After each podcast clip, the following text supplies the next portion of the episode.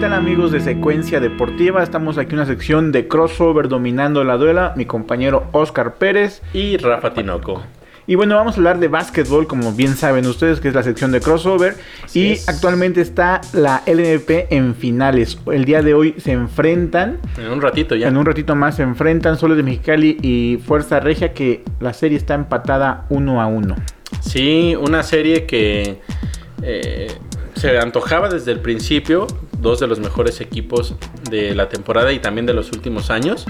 Pero eh, la realidad es que parecía que la ventaja la tenía Soles de Mexicali, ¿no? Gana el primero de, los dos en un partido muy, cerrado, pero después en el segundo, Rafa, les pasaron literalmente por, encima, Por encima. Tristemente. Fuerza Regia gana por 20 puntos y realmente no sé yo ni por dónde.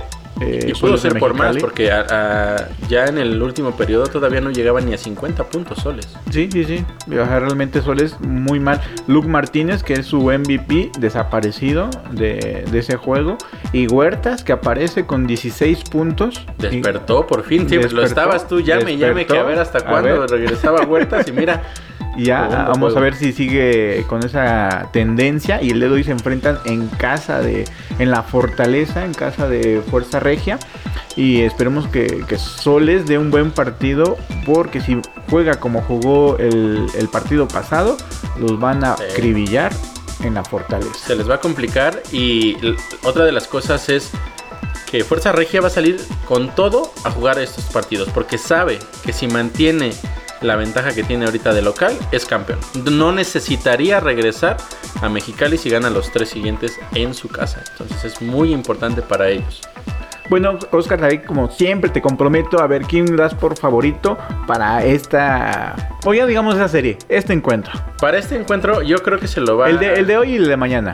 Hoy y mañana. Yo creo que los dos se los lleva Fuerza Regia. Los dos se los lleva Fuerza Regia. Se pondría arriba en la serie 3-1. sí. El de hoy estoy seguro que lo gana Fuerza Regia. El de mañana creo que va a ser más cerrado y, de cualquier forma sí pienso que lo, termina ganando Fuerza Regia. ¿Has visto el duelo de Daniel Amigo contra ah, nuestro amigo Aquindele? ¿Otro amigo? El otro amigo Aquindele. Sí, el nuevo refuerzo que lleva más de dos años jugando con ellos. pero la verdad es que... Oye, pero digo, yo sé que la LNP permite muchas cosas. Tú ves bien que un equipo ya estando en la ronda de finales eh, traiga y se refuerce con un jugador más? No, eh, y de hecho... Digo, el reglamento lo permite. Eh, claro, claro, por supuesto. Pero si el reglamento te lo permita, puedes hacer lo que quieras.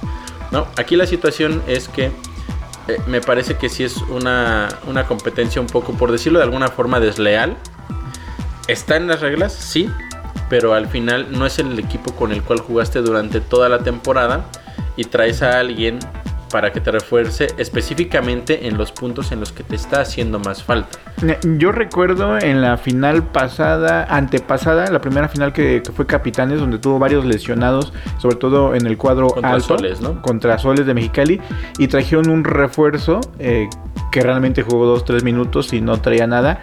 Y finalmente le, afectó a la contra, ¿no? En vez de que lo reforzara, el jugador no venía en ritmo, el, equipo ya estaba eh, enrachado, se conocía bien, él nunca terminó de encajar y realmente fue un refuerzo que no lo necesitaron y, que mm, lo aprovecharon por el reglamento, pero realmente ni lo ocuparon. No, y de hecho es algo que vemos también en, en, temporada regular. Digo, vimos a Capitanes también esta temporada traer a su refuerzo, lo metió a algunos partidos y ya cuando regresó eh, el CJ Rodríguez. Exactamente. Ya cuando regresó de Android, pues ya lo volvieron a, le volvieron a dar las gracias, ¿no? Sucede muchísimo, está permitido desafortunadamente, pero me parece que no, no es lo más correcto, ¿no? Porque al final puedes llegar a traer a un refuerzo de, peso. El año pasado, por ejemplo, lo vimos con Fuerza Regia, trajo precisamente a, Juan Toscano. A Juan Toscano que no tuvo en realidad no tuvo tantos minutos y quizá no tuvo el impacto que ellos eh, eh, hubieran esperado, pero al final terminaron ganando, ¿no? Si traes a un jugador de ese nivel, te puede marcar la diferencia. Ahora, no es un jugador de ese nivel a Kim Dele, pero sí es un jugador al cual ya conocen No estuvo esta temporada completa con ellos, pero, ya, lo conocen. Entonces, de cierta forma, también me parece que no es tan bueno para el rival. Ahora sí que a Kindele lo conoce Fuerza Regia y a Kindele conoce la liga, sabe cómo se juega y entonces también eso es ventaja. Y bueno, hablando del básquetbol mexicano y todo lo que suscita alrededor, FIBA manda un comunicado donde desafilia a, a Demeva. Eh, cuéntanos un poquito más de eso, Oscar. A ver, tú que estás más enterado, que estás en, en los chismes cachetones de... Sí, sí, sí. pues mira, eh, básicamente la situación aquí es que eh, desde que toma, eh, bueno, desde la nueva administración de Ademeva, la FIBA le solicitó ciertos registros porque se supone que, bueno, no se supone, suspendieron, Ademeva suspendió a varios jugadores con sus argumentos. Entonces FIBA pues, básicamente le dijo, son tus argumentos, preséntame a mí las pruebas de que lo que estás haciendo es está correcto, ¿no? Es válido. Y de acuerdo a la nota que, se da, desde el año pasado les están solicitando esa información, esos documentos para validar las decisiones que toman. Entonces ya llegó el punto en el que FIBA dijo, a ver, ya me cansé de estarte buscando, te lo he intentado una y otra y de, varios, de varias formas, no lo quieres hacer, perfecto, te voy a desafiliar. Esa fue, esa es como la nota. Al final todavía no está desafiliada la, Federación Mexicana, el equipo de básquetbol. Ya que tiene compromisos y va a jugar. Efectivamente, va a jugar la, eliminatoria para la AmeriCup, que es la próxima semana, dentro de Sí, en febrero ya.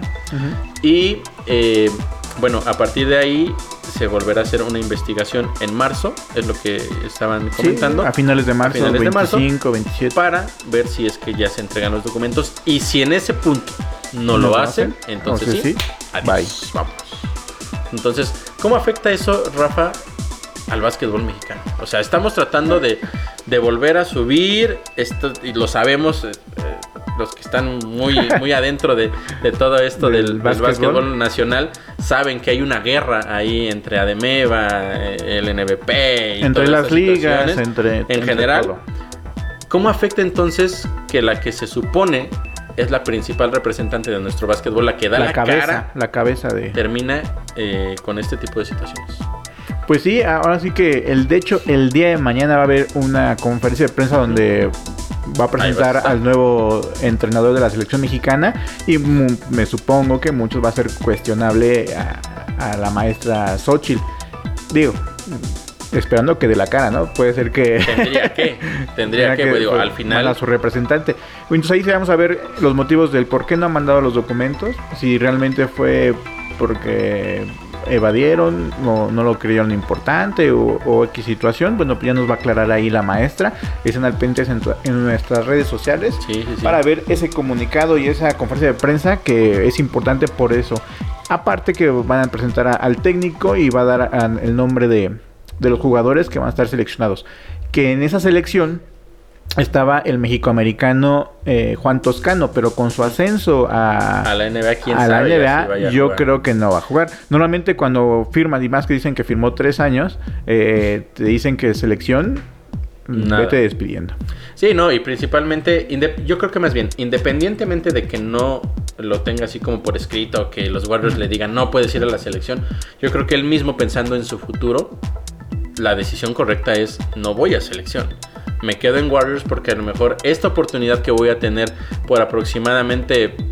¿Cuándo acaba la liga? En, por ahí de finales de ah. mayo.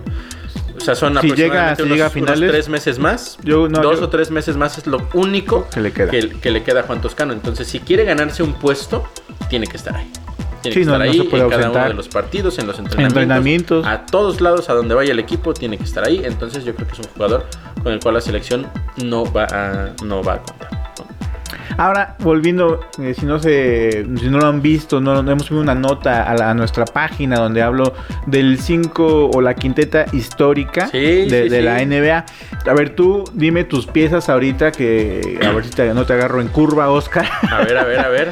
a ver, yo puse como poste que realmente somos un país donde no tenemos este postes, gentes arriba de los 2 metros 10. Puse a Horacio Llamas con 2 pues metros 11 yo platicaba yo con Daniel Reyes que en sí Horacio Llamas no es un jugador tan completo, de hecho tiene como muchas deficiencias. En la NBA realmente llegó a jugar en sus tres años que estuvo 20 partidos, si llegó cinco minutos, eh, fue mucho. Y aparte era una NBA diferente. En, esta NBA, con la velocidad a la que se juega, sí, sí, era más físico. Como Horacio Llamas, la verdad es que no, Pero tendría tantos minutos, ¿no? Yo recuerdo cuando pues, yo era pequeño, ¿no? era pequeño. Y entonces pasaban los reportajes de Horacio Llamas y enfrentaba a Shaquille O'Neal. Lo ponían así como que, ahora sale tu pre se lo aventaban porque aparte pues que también era de los de los primeros años de Shaquille O'Neal que era de los primeros años de ah, Shaquille pero Shaquille en su prime. No, hubiera hecho sí pedazos.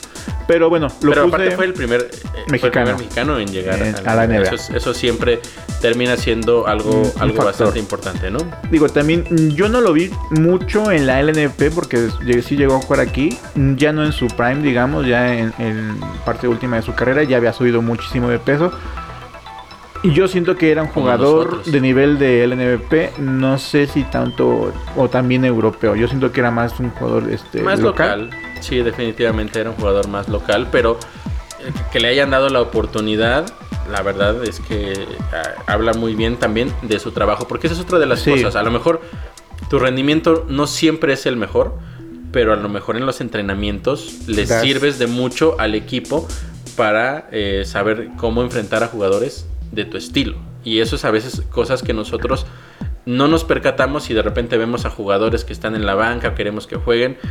y a lo mejor no, no los meten porque no encajan como tal en el funcionamiento, pero en los entrenamientos son jugadores clave. Yo creo que eso es una de las cosas importantes por las cuales Horacio Llamas llegó a la NBA. Bueno, y, me voy con la posición número 4, en, lo, que sería este a la pivot escogí al titán Gustavo Ayón. Claro. Que es como actualmente el más referente con el que... De los últimos de los Últimos años 2 eh, metros 8, eh, jugó en la NBA, pocos minutos, pero tuvo más... Ha sido... roto con varios equipos. Muchas pero, veces campeón con, con el Real Madrid. Con el Real Madrid se fue al básquetbol europeo, ahí sí fue figura indiscutible. De hecho, este Daniel Reyes también me da información Daniel Reyes. No, es su, fuerte el básquetbol, pero de repente da... Es chismoso, es chismosillo, ¿no? Sí, sí. Entonces, eh, a Gustavo Ayón está nominado a, a, uno de los mejores jugadores del Real Madrid de la historia. Que igual no lo, no lo va a llegar a hacer, pero el, digo, el que te mencionen, el que estés en la baraja, sí, claro, es, importante. Y Gustavo Ayón, a recordar que forma la parte de la selección mexicana de los 12 guerreros que fueron sus mayores logros y pieza clave o sea, y no, clave. no uno de no los de paseo más o sea, era, de los, era uno de los, líderes y referentes.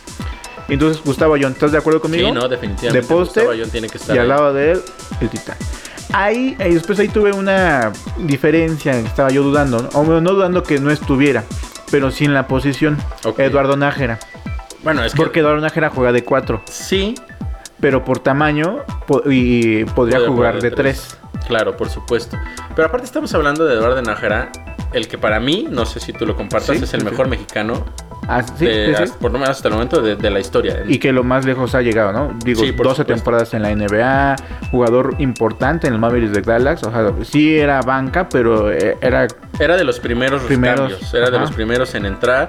Eh, en puntos es una posición que la verdad si, lo valáramos por cuántos puntos anotaba por partido, sería injusto. Lo que él hacía era lo que es más conocido como el trabajo sucio.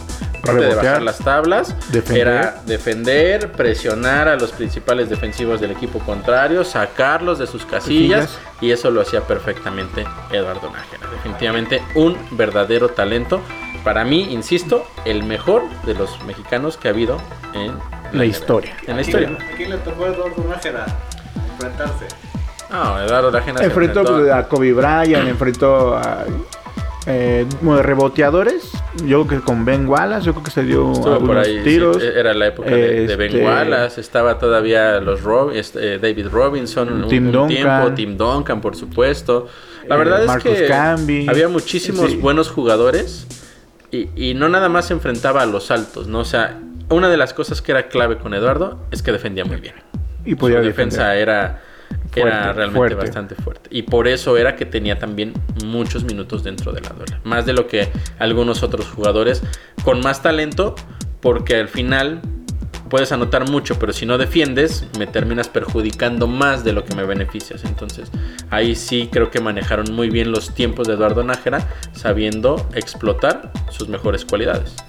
Bueno, y las posiciones 2 y 1 me fui muy atrás, eh, jalando y escombrando a, los logros antiguos de, los equipos mexicanos, sobre todo en Olimpiadas. Y, tuvieron varias participaciones ahí. Cuando llegamos Cuando llegamos, yo por eso fue un logro que cuando llegáramos, ya hace tiempo que no llegamos. Bueno, la última vez fue los de los 12 guerreros, pero pues nada, fueron a pasear a los Juegos Olímpicos, ¿no? Entonces estaba yo a Arturo Guerrero Mano Santa. Mano Santa. El Mano Santa, eh, apodado así porque era de un tiro, un tiro de tres impresionante y tiro de larga distancia. Eh, 1.93 de estatura. Era, nuestro Stephen Curry, ¿no? Era nuestro Stephen Curry. Eh, y bueno, en Mano Santa, eh, siempre su equipo mexicano era el, el, encestador. En unos Juegos Olímpicos llegó a estar entre los top 3 de, de encestadores de la, del torneo. Digo que entre los rusos y los estadounidenses, que un mexicano se cuele, es importante. Y también tiene eh, más puntos en la selección, con 52 puntos, récord que nadie lo ha, ha ganado en partidos de selección mexicana y bueno, lo tiene con 52 puntos. Próximamente Oscar y yo vamos a romper ese récord. Sí, por supuesto. y como número uno, que no nos tocó tampoco verlo jugar, pero platican cosas maravillas y, me he enamorado por algunos videos y, comentarios que, que, investigué, es de este Manuel Raga. Ah, Manuel Raga, sí, claro. Eh, 1.88. Podría jugar en la posición 2 y 3 porque tenía un resorte impresionante. Tiene un resorte que lo llevó a jugar en Italia, donde fue figura, donde fue campeón también. Y un Manuel Raga que no quiso ir a la NBA. Fui, fue adaptado en la posición número 215. Sí, sí. En el ya para qué. En el ya para qué, pero sí fue seleccionado por los Atlanta Hawks. Pero él dijo, este, para hacer banca ya, mejor me voy a Europa y, y así puedo, tengo la oportunidad de jugar o seguir jugando para la selección mexicana. Sí, y eso es un mensaje importante a veces también, que muchas personas eh, no lo toman en cuenta. ¿A qué aspiras, no? O sea, sí, yo creo que eh, el escenario más grande definitivamente es la NBA. El sueño eh, para cualquiera que, juega básquetbol es llegar a la, a la NBA y ser campeón ahí. Pero si vas a llegar y no vas a jugar, entonces yo creo que estás perdiendo tu tiempo, de calidad, ese tiempo, tu, tu mejor momentos, los estás dejando en una liga que sí tiene mucho nombre, pero que ni siquiera te toma en cuenta. Entonces yo creo que la decisión que él tomó de irse a Europa fue la mejor. Hoy, por ejemplo, lo vemos con el caso de... Eh, Jorge Gutiérrez. Jorge Gutiérrez. De, ellos dos principalmente, que siguen con ese sueño y siguen persiguiendo esa, esa ilusión de regresar. Bueno, Gutiérrez ya jugó en la NBA, entonces él de regresar a, la NBA.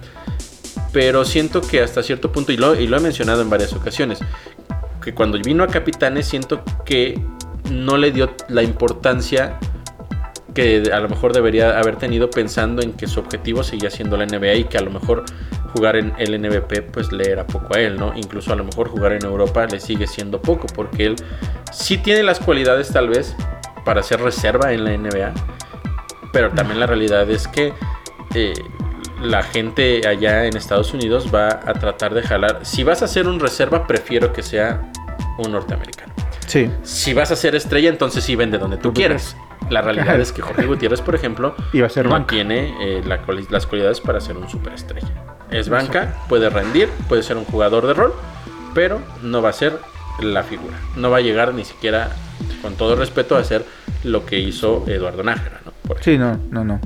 Entonces, esos fueron mis top 5 que dejé afuera a Jorge Gutiérrez, como ya lo mencionaste ahorita. Dejé a, afuera. Que a lo mejor mucha gente podría. Eh, eh meterlo, debatirlo, que porque jugó en la NBA y demás, pero bueno, prácticamente antes de que te preguntara, tú ya me dices la respuesta y los motivos de por qué este, pues no está en el top 5.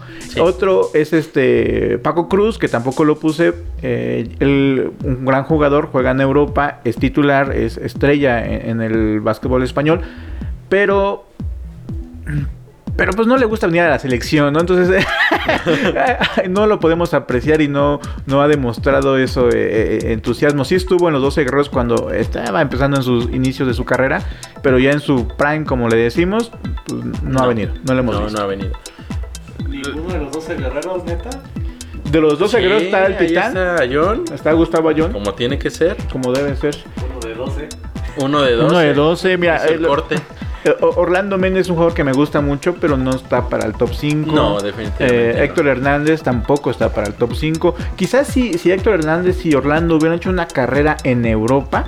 Probablemente estaremos hablando de algo de otra cosa diferente. Pero bueno, la Pero también la, también la realidad es que, no sé, yo no veo a un Orlando Méndez o eh, en su prime. A, un Héctor Hernández, perdón.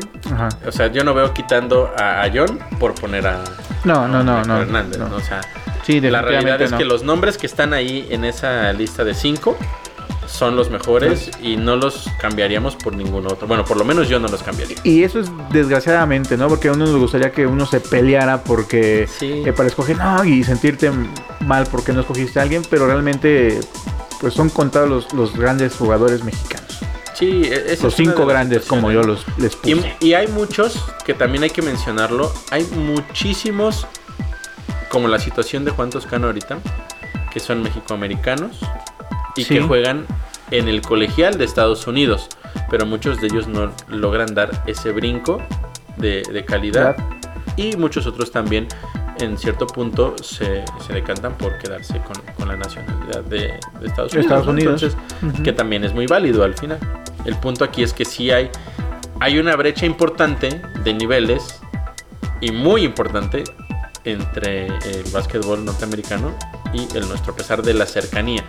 Que en realidad creo que eso debería haber durante, bueno, a lo largo de los años impactado de una mejor manera, pero elevado el nivel, pero yo creo que al final Hubo los un jugadores, sí, exactamente. Digo, esa camada que habíamos dicho del Mano Santa, de Manuel Arraga, que fue Em, desde los 60 a los 70 más o menos.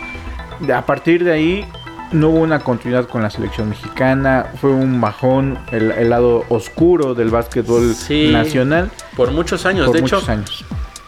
De hecho han sido tantos, fueron tantos años que no fue sino hasta la aparición de los 12 guerreros cuando otra vez la gente empezó a, ver. de nuevo el básquetbol mexicano. A pesar de que ya había estado Nájera, de que ya había estado Llamas. Horacio Llamas pero ellos mismos en algún punto de su carrera toman la decisión de seguir por otro camino para alcanzar el sueño. Incluso Eduardo Najera llegó también a un punto en el que no, no podía ir a la selección por, la, misma situación. Por la misma situación. Mira, por una cosa que es lo que estás mencionando, eh, comparándolo con Manu Ginobili, a, a, Manu le habían ofrecido un contrato en los Spurs San Antonio abismal de superestrella y demás, y lo rechazó precisamente porque si lo firmaba no iba a estar en la selección de Argentina. Y él dijo, no. Digo, se quedó con su contrato, igual modestamente, unos 5 o 6 milloncitos de dólares. Sí, sí, modestos, modestos. Ya como está el peso en Argentina, no, bueno, ¿qué te platico? Y, este, y prefirió este, no firmar ese contrato estelar para ir con su selección. Y la verdad es que... Y le dio muchos logros a su selección yo no sé, ahí igual vas a coincidir conmigo. Para mí, Manu, el mejor latino de la historia. El mejor latino, definitivamente. definitivamente ¿no? El mejor latino. por supuesto. Manu Ginobili. Nos tocó verlo jugar y que no lo haya visto, vaya a ver videos para que vea. Yo creo que en esta época no creo que haya alguien de verdad que no haya visto el genio que, fue Manu Ginobili cuando estaba en las duelas. ¿eh? Aparte, una cosa muy importante, siempre jugó con los Spurs. Sí, y eso es algo que ni siquiera superestrellas jugador, franquicia lo hacen. Entonces, él, por ejemplo, son de los últimos, ¿no? Y, los Spurs tienen, por lo menos en la, en la época reciente, a tres jugadores que se quedaron eternamente con ellos, que fue David Robinson, Tim Duncan y el otro, por supuesto, Manu Ginobili, porque a ver, eh, Parker también llegó y parecía que se iba a quedar y al final terminó yéndose, a, Charlotte. Y es como la pues como que el jugador actual eh, va brincando de equipo en equipo. Y entonces esa es mi pregunta. A ver, ustedes amigos de las redes sociales, de Facebook, de, Spotify, de, donde nos estén viendo en Facebook o en la misma página, LeBron James eh, no es un jugador franquicia, pues ya que ha estado en varios equipos. Para ser un una estrella de los Lakers, tienes que ser jugador franquicia. O LeBron James lo puede ser a pesar de que no ha jugado toda su vida en los Lakers. No, yo creo que no lo va a hacer. Yo creo que no lo va a hacer. La, ah, la realidad es que él forjó una carrera y yo creo que más bien la... ¿Cómo podría decirlo? La solidificó en Miami. No, en los Caps, que fue el equipo que lo reclutó, que lo, Que lo vio crecer. O sea, tuvo que ir y siempre lo he mencionado. Yo creo que ese es el motivo por el cual eh, no puede ser llamado el mejor de todos los tiempos. Ese es mi parecer. Habrá quien diga que, es lo contrario. Pero él siempre tuvo, para poder llegar a ganar, tuvo que ir a donde había un equipo ya formado. Justamente esa era una de las preguntas que le iba a hacer a Rafa. Y ahorita lo, lo platicaremos. Pero el punto es ese, o sea, es, yo creo... lo mismo, por ejemplo, que eh, platicamos en alguna ocasión de Kawhi Leonard. Kawhi Leonard ya hizo campeón a los Raptors, pero no es la figura máxima de los Raptors. No, y de hecho actualmente los Raptors van muy bien y sin, y sin él. Hay, que mencionar, esa es una de las cosas importantes. Los Raptors tienen una racha de nada. De 15 partidos. Ahorita 15, 15 partidos, consecutivos ganando. El mejor jugador ahorita de los Raptors Pascal Siakam. El que fue el año pasado. El mejor de desarrollo, ¿no? Exactamente, el que mejor se desarrolló de una temporada a otra. Y está demostrando que realmente tiene talento y tiene a los Raptors en el segundo lugar, solo por debajo de los Bucks. Pero bueno, regresando al tema que teníamos, después vuelve a los Caps, es campeón. Y cuando ve que otra vez ya no las cosas no andan bien, dicen a dónde voy, a dónde voy, y, se va a los Lakers. Aguanta un año donde la realidad es que no es fue el primer año en su carrera que perdió playoffs. No llegó a playoffs. no llegó a playoffs. Eh, la temporada pasada. Un cuadro muy joven, con mucho talento, pero muy joven. Pero no lo aguantó. Pero con la promesa de que le iban a traer un jugador importante para este año y precisamente terminó llegando. Pero eh, sí, se hicieron como de sus tres joyas. Exacto, pero ¿por qué? Porque ellos están apostando a explotar estos últimos años, de, LeBron, porque LeBron, LeBron ya no está para, para, esperarse dos, tres años para ser campeón, porque ya no le va a llegar la, la edad. Eh, bueno, la NBA esta semana es como de altibajos en cuestión de por lo de Kobe Bryant que sucedió, pero se viene el fin de semana de, de las estrellas. De las estrellas. No, no, no, te seleccionaron. No, fíjate que querían para habilidades, pero este no, no actualicé mi visa y, no pude. Ah, ya, ya. Sí. Ya decía yo que. Y, pero no se viene el juego de las estrellas, donde va a haber un formato diferente honrando a Kobe Bryant. Sí, sí, sí. ¿Sabes más o menos, has enterado más o menos cómo va a estar la función? a ver, dime, explícanos y explícanos a todos porque... Sí. o sea, básicamente el formato ha cambiado a lo largo de los años y ya no es como antes que era el este contra el oeste. Ahora ya sabes, tienen bueno, su team, capitán y cada quien va seleccionando. Que fue muy criticado Giannis por no escoger este a ciertos jugadores. Pues más bien Giannis no fue criticado, sino más bien Giannis criticó a ciertos jugadores, ¿no? Pero bueno, es que, he escuchado en varios comentarios que, que Giannis no tiene un equipo competitivo, que viene más fuerte el equipo de LeBron, por lo mismo que no escogió a jugadores que a Giannis no le, no le gustaban, ¿no? Y que los criticó y por, dio el motivo por qué no los escogió. Pero bueno, yo, lo que te decía que, bueno, como todo un partido son cuatro cuartos, cada cuarto va a ser este, ganado individualmente. O sea, un cuarto lo va a ganar un equipo, va a empezar de cero y así. O van a ganar los cuatro el mismo. Y el último cuarto, el último cuarto lo va a ganar quien llegue primero a 24 puntos. Para... No es 21. No es 21, debería ser 21, pero no, en este caso es precisamente Honrando... Eh, honrar a Kobe Bryant. Que esa es una de varias formas, porque también todo el equipo de LeBron, va a usar el número 2 esto en, ¿Dos? ¿Y el otro cuatro? En, no, el 2 en conmemoración de Gigi, ah, de su hija. Y el equipo de Yanis va a usar el 24, conmemorando, por supuesto, a, Kobe, Bryant. Entonces, es una de las muchas cosas que la liga está haciendo. Y es, es un buen escenario, porque al final del día, la realidad es que este sí es un espectáculo de verdad como juego de estrellas. Pero que todo lo que está en el entorno va, eh, a girar. Lo, lo, viste, ¿no? Y aparte el juego realmente es espectacular. Porque Sí. te ves a los jugadores ha, ha clavando la caído, bola de- ha caído un poco, la verdad que ha caído un poco y se ha vuelto más esperado el concurso de clavadas que el mismo juego de estrellas. Que también a veces el eh, concurso Nos queda de ver, clavadas nos, queda de ver. Todavía- Pero bueno, nada más para cerrar esto el tema de, de esos de los, claro. de los puntos. Entonces se van a sumar los, los puntos de los, de los tres cuartos anteriores. Y entonces el primero que llega a 24 En el gana último. en el último cuarto. Pero digamos que el equipo que tiene o, o- iba perdiendo en- después de la suma de los tres cuartos, tiene que meter los 24 puntos más el restante que les falta para alcanzar a su rival. Sí, algo- Reglas ahí que quieren. Algo raro. Va a ser literalmente como ha sido siempre una reverenda cáscara. Y van a terminar 150, 154. Así es, la verdad es que al final del día yo creo que lo más importante es que la gente que va y que lo ve también en su casa pues se divierte. ¿no? Porque aparte, eh, una de las cosas que sí me parece que es muy bueno de este tipo de, de eventos es que te das cuenta de cómo es también la, la hermandad a veces entre muchos jugadores. Hay algunos que Sí. se odian. Eso no lo vamos a negar. Pero la mayoría, la verdad es que es, un, un trato muy, muy cordial, muy fraternal. Y te das cuenta de que en realidad los ves combatir dos, tres veces en la temporada, pero cuando están ahí, pues son amigos, ¿no? Entonces, la verdad es que es algo bastante interesante. Y el concurso de clavadas, pues. Ya Morant, mi favorito. Sí. Digo, no va a estar este Zion. Por, bueno, es que Sayón Mm. sería mucho arriesgarse, venir de la lesión y tratar de. de- de- exigir, creo, ¿no? exigir su cuerpo a, a un nivel de, concurso que- de clavadas. Yo creo que el verdadero nivel de Zion como jugador en la NBA lo vamos a ver hasta la siguiente temporada. Pues sí. cuando esté bien recuperado. Pero ahí tenemos a LeBron clavando el balón, ¿cómo no? Ah, Intentando- híjole.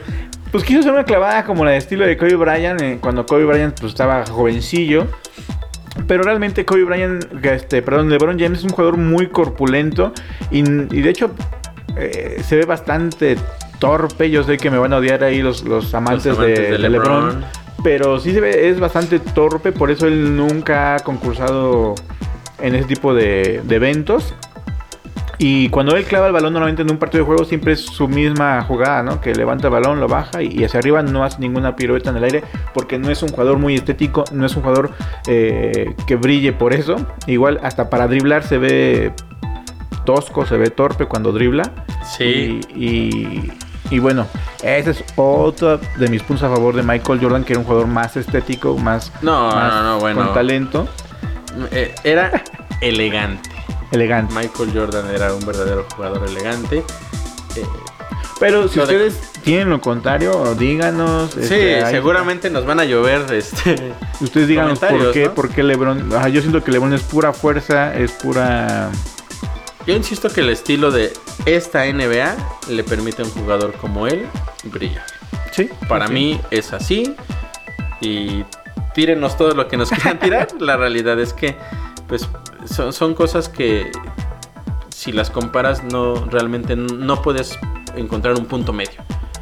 es correcto. Porque antes era muy físico y aún así había jugadores con un, un estilo de juego maravilloso.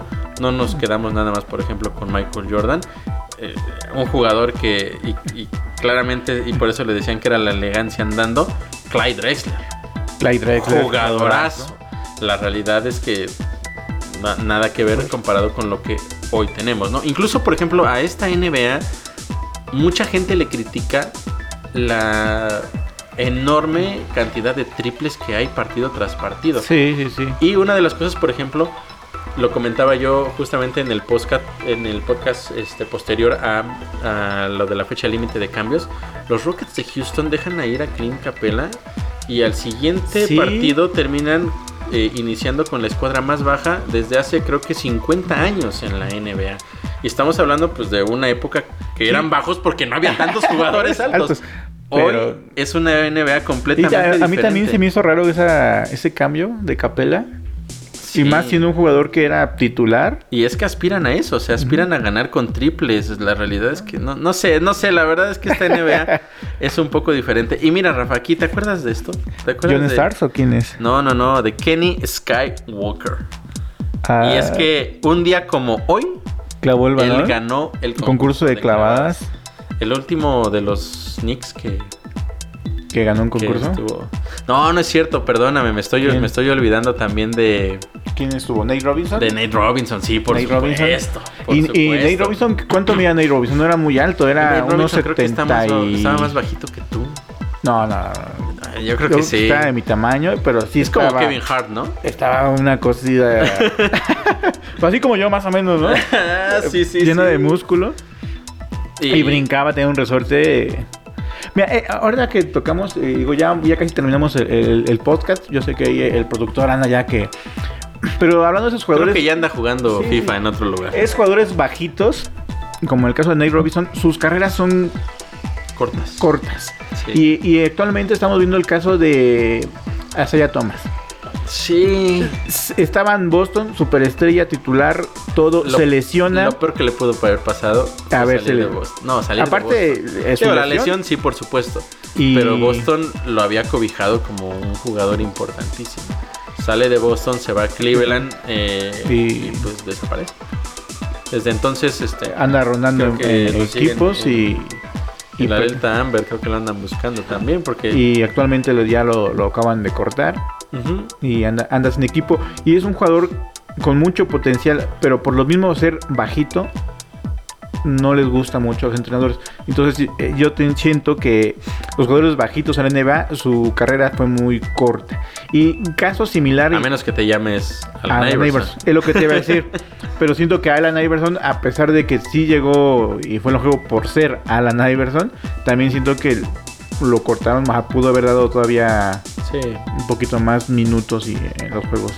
Moxie Box, por ejemplo. Moxie Box, otro jugador que anduvo también este ¿quién otro chaparrito uno de Portland unos 38 este Estudio Mayor no Damon Mayer era de los Raptors pero de los Raptors. era, muy chaparrito. Sí entonces Nate Robinson él eh, pues bueno finalmente ese fue el último Nick que ganó un concurso de, clavadas. otro que lo ganó sí lo ganó híjole ya, ya no quiero no quiero inventar pero de que estuvo Spot Web de los Hawks ¿Lo ganó? Sí, lo, ganó, ¿verdad? Sí lo ganó, sí, lo ganó. Sputwell que medía unos 68, 70. Y sí, yo mido un 81 y no llego. Y, me faltan eh, como 10 centímetros para tocar el aro. Ese dato fue curioso porque dice que sus propios compañeros no sabían que clavaba el balón. Hasta un día Hasta cuando estaba en el concurso de clavadas. Y, vaya que lo clavaba bastante, bien. ¿eh? Sí, sí, sí. Pero la verdad es que va a ser un fin de semana interesante. Y de ese tipo de resorte de que eh, era más o menos este Manuel eh, Raja. Él quizás sí era un poco más alto, un 88, pero era igual de, brinco natural. Sí, que se trabaja también. Que se trabaja. Hay unos que se es trabajado y unos que su resuelta también viene nato. Nato. Así es. Y bueno, pues ya para cerrar, Rafa, ¿qué te parece si platicamos la, esta información que salió hoy? De ah, las franquicias. Que, cada año se, se publica. Eh, Forbes, esta eh, pues empresa financiera que revisa números y, por eso nosotros no estudiamos contabilidad ni nada de eso. Pero bueno, saca cada año la lista de, muchas cosas, pero entre esas de las franquicias más importantes o más caras, mejor dicho, no más importantes, las más caras en todos los deportes.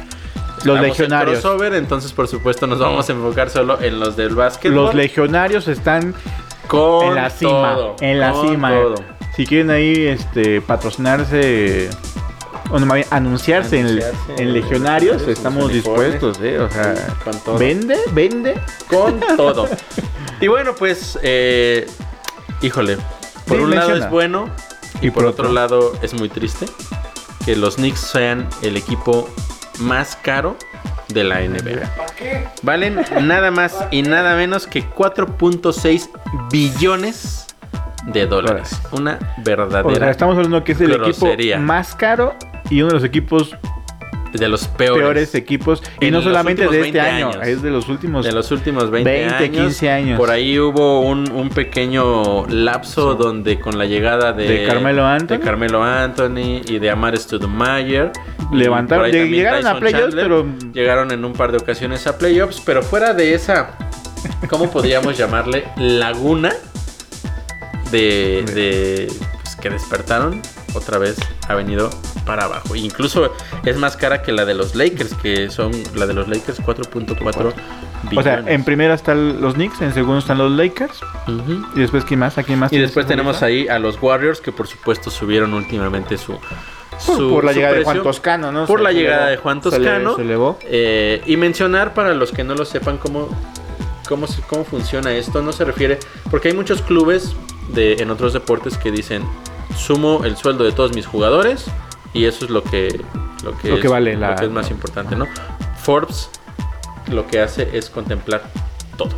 ¿A qué me refiero con todo? Desde es mi sueldo de jugadores, la, cuánta mercancía vendo al año, cuánto cuesta la arena en la que juego, todo, absolutamente todo lo que genera un ingreso hacia la franquicia está contemplado. Entonces los Knicks uno de los motivos principales por los cuales siguen ahí es que juegan nada más y nada menos en, el la Madison arena más famosa del mundo, el Madison Square Garden, donde ha habido conciertos, peleas de boxa, cualquier cosa que te quieras imaginar. Cualquier evento ha habido ahí. Entonces ah, es por eso desde los fabulosos Cadillacs ha tocado también. Sí, sí, sí.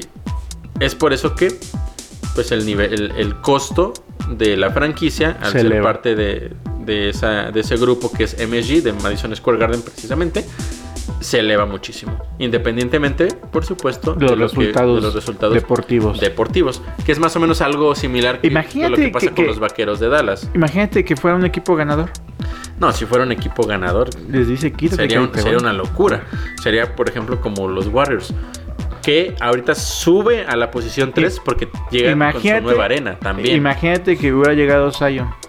Imagínate que hubieras llegado Zion.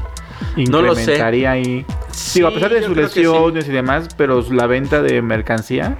Sí, sí, definitivamente eso hubiera sido un impacto muy positivo, pero al final, eh, y bueno, todos aquellos que quieran seguirme en The Booker's Corner, The Booker's Corner, eh, la realidad es que los Knicks tienen problemas más allá de los jugadores en la duela. Sí. el rendimiento es importante. Sí, a veces las decisiones de los coaches son importantes, pero administrativamente lo que viene de fondo, el, dueño James Dolan ha tomado decisiones que han llevado a este equipo a, pues al hoyo, básicamente. Y, y, yo creo que es un poco desconocimiento, es un poco el no querer permitir que otras personas sean las encargadas de guiar los, los hilos del equipo. Porque, por ejemplo, Dolan no es, no es únicamente dueño de los Knicks, también es dueño de los Rangers en el hockey. Y los Rangers recientemente sí ya fueron campeones. O sea, tampoco es como que él sea un desconocedor, pero a lo mejor el básquetbol no es lo, lo que más se le da. Incluso, de hecho, hace algunas, algunas horas, perdón, hace algunos días comentó que eh, sí está buscando a alguien que se encargue ya como tal. O sea, que no va a vender al equipo, va a seguir siendo suyo, pero que sí está pensando en traer a alguien que sea el que se encargue completamente del equipo y ver que pueda subir. O sea, ahora sí como quien dice, no, no, ya no va a ser él el, el que mande dentro del equipo, pero sí el que al final va a recibir las ganancias. Y yo creo que eso va a ser muy bueno ahorita me parece que hay una base importante de jugadores de los Knicks jóvenes que pueden probablemente aspirar a playoffs en un par de años. Bueno, también próximamente ya también el podcast de puros Knicks a todos amantes de, los Knicks Nueva York que hay bastantes y, hay muchísima, gente mucha gente que le va a los Knicks. Se enamoró de los Knicks. De los Knicks. Y bueno, y próximamente con Oscar Pérez, eh, síganos en sus redes sociales también. Eh, también síganos en Secuencia Deportiva, es C-Q-N CIA Deportiva. Eh, síganos tanto en Instagram, en Facebook, en Twitter. también tenemos en Spotify. Spotify. Claro. Y nuestra página web, por favor. Ahí, este, sopleme, productor, ¿cómo va la página web? A ver, ¿cómo es esa página web? es igual secuencia. Está en las redes sociales. Es igual eh, secuencia deportiva, igual con cqn.sport.blog. Así es, pues bueno. Notas eh, y demás ahí en la página. Así es, pues esta fue la sección de crossover, o más bien el podcast de, crossover, donde solamente hablamos de básquetbol a todos niveles. Correcto. Pero eh, pues Secuencia Deportiva tiene información de todos los deportes. Así es, desde fútbol y americano, eh, próximamente también tenis, nos va a traer este... Sí, sí, sí, información de tenis, de los cuatro grandes y de todo lo que sucede ahí en el deporte blanco. Es correcto. Bueno, nos fuimos de este podcast este, a nombre de Oscar Pérez y de Rafa Tinoco. Esto es Secuencia Deportiva Crossover, Crossover. Dominando la Duela.